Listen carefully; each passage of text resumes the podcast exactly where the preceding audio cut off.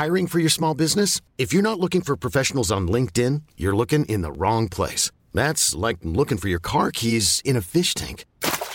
LinkedIn helps you hire professionals you can't find anywhere else, even those who aren't actively searching for a new job but might be open to the perfect role. In a given month, over 70% of LinkedIn users don't even visit other leading job sites. So start looking in the right place. With LinkedIn, you can hire professionals like a professional. Post your free job on linkedin.com slash achieve today.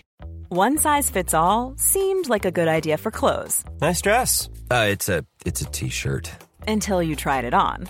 Same goes for your healthcare. That's why United Healthcare offers a variety of flexible, budget friendly coverage for medical, vision, dental, and more. So, whether you're between jobs, coming off a parent's plan, or even missed open enrollment, you can find the plan that fits you best. Find out more about United Healthcare coverage at uh1.com. That's uh1.com. Ryan Reynolds here from Mint Mobile. With the price of just about everything going up during inflation, we thought we'd bring our prices down. So to help us, we brought in a reverse auctioneer, which is apparently a thing. Mint Mobile unlimited premium wireless. Ready to get 30, 30, bit to get 30, bit to get 20, 20, 20, bit to get 20, 20, bit to get 15, 15, 15, 15 just 15 bucks a month. So, Give it a try at mintmobile.com slash switch. $45 upfront for three months plus taxes and fees. Promo rate for new customers for limited time. Unlimited more than 40 gigabytes per month. Slows. Full terms at mintmobile.com.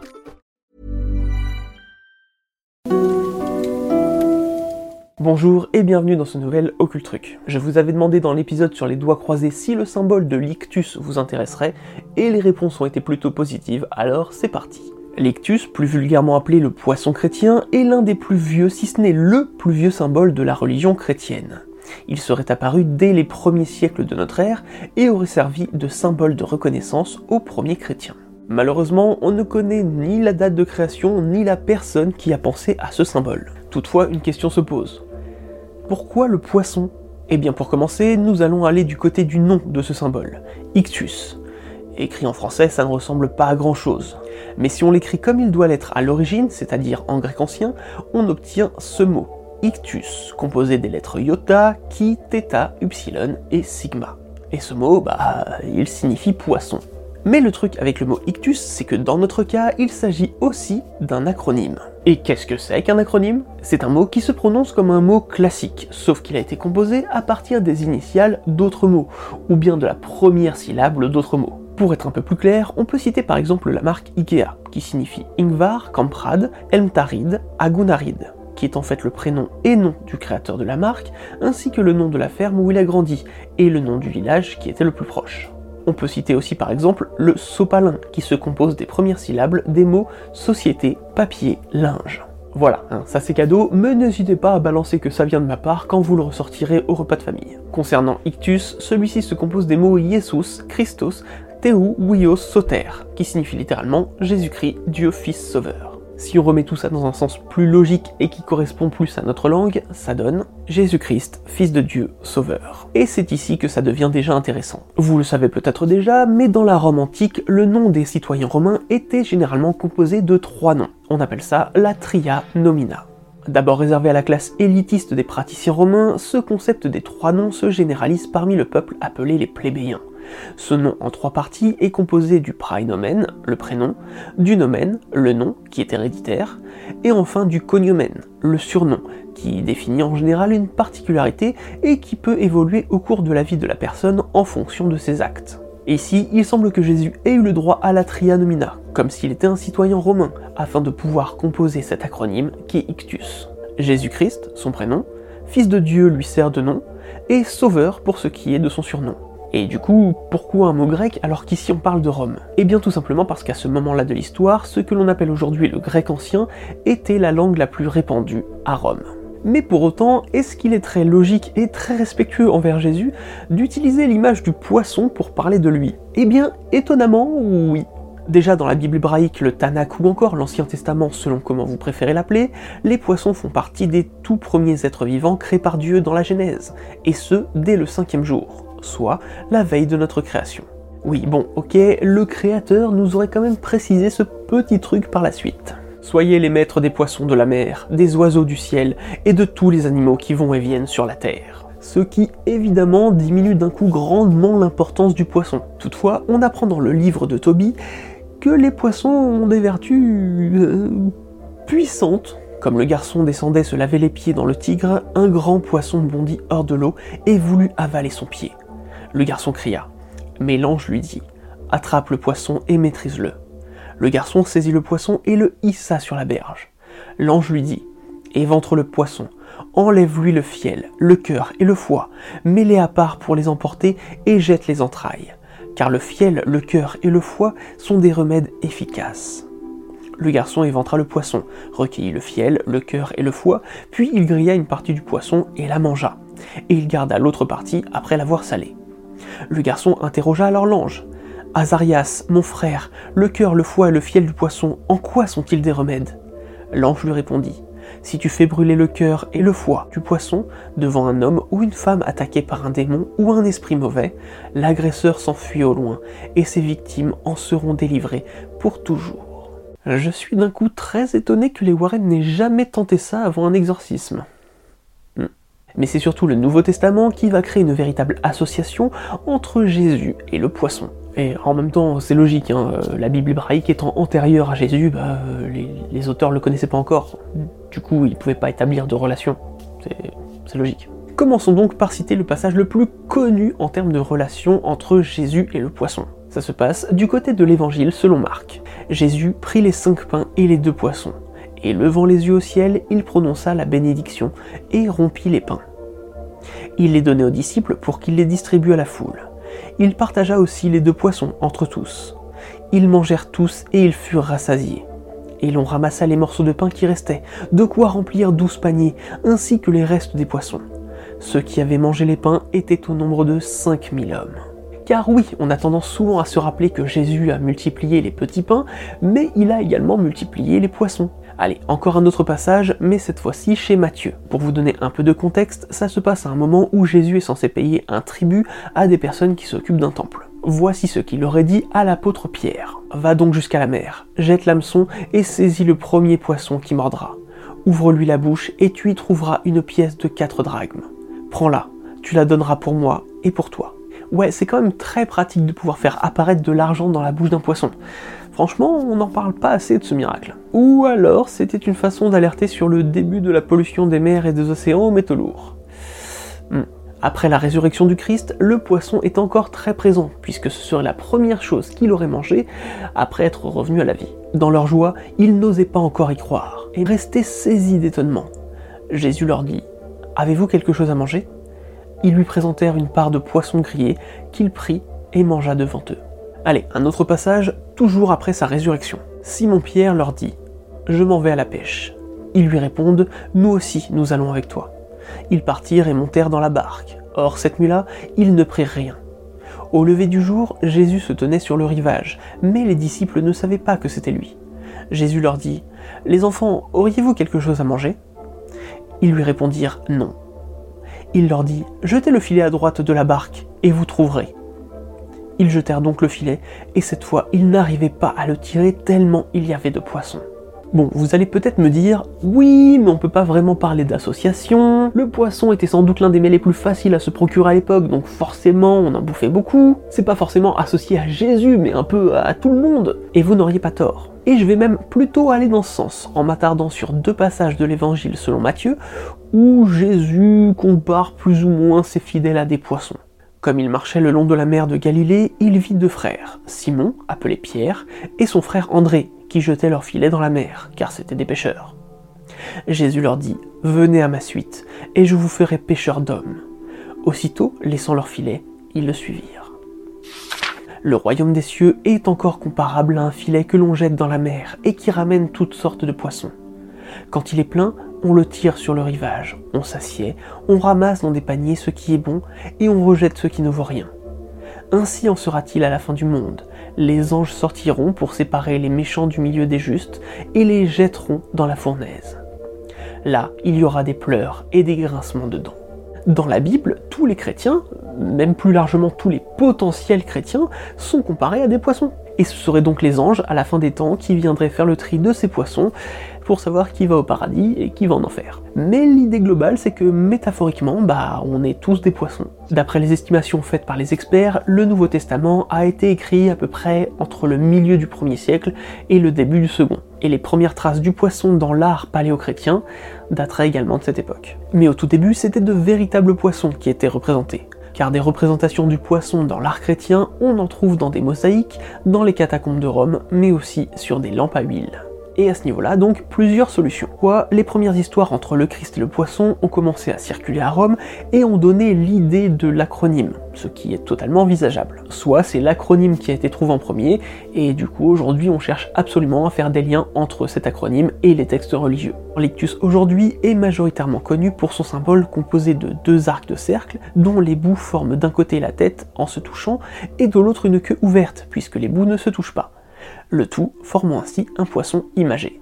Du coup, comment en est-on arrivé à ce symbole? Encore une fois, vous l'aurez compris, on ne sait pas qui est à l'origine de ce symbole, ni sa date exacte de création. I'm Sandra, and I'm just the professional your small business was looking for. But you didn't hire me because you didn't use LinkedIn jobs. LinkedIn has professionals you can't find anywhere else, including those who aren't actively looking for a new job, but might be open to the perfect role, like me. In a given month, over 70% of LinkedIn users don't visit other leading job sites. So if you're not looking on LinkedIn, you'll miss out on great candidates like Sandra. Start hiring professionals like a professional. Post your free job on linkedin.com/achieve today. Millions of people have lost weight with personalized plans from Noom, like Evan, who can't stand salads and still lost 50 pounds. Salads generally for most people are the easy button, right? For me, that wasn't an option. I never really was a salad guy. That's just not who I am. But Noom worked for me. Get your personalized plan today at Noom.com. Real Noom user compensated to provide their story. In four weeks, the typical Noom user can expect to lose one to two pounds per week. Individual results may vary. Ce que l'on suppose par contre, c'est que ce symbole est apparu lors des persécutions chrétiennes à Rome vers le IIIe siècle. Pour rappel, ces persécutions n'avaient pas pour but d'exterminer les chrétiens, mais de punir celles et ceux qui refusaient de participer au grand culte public romain, les chrétiens étant relativement tolérés dans la société romaine en temps normal. Ce symbole aurait également servi de flèche, permettant d'indiquer aux connaisseurs le chemin à suivre pour se réunir entre chrétiens, particulièrement lors des cérémonies de Pâques. La tête du poisson servant de pointe de flèche mais surtout ce qui est le plus supposé par les historiens, dont l'historienne Elisha Kaufmann ou encore Christian Führer, pour n'en citer que deux, c'est que ce symbole du poisson permettait à un chrétien de savoir s'il était en compagnie d'un autre initié. L'idée serait qu'en dessinant dans le sable par exemple un seul des demi-cercles qui composent ce symbole de l'ictus, on attendait que la personne en face dessine l'autre moitié, afin de former ce symbolique poisson à la queue ouverte.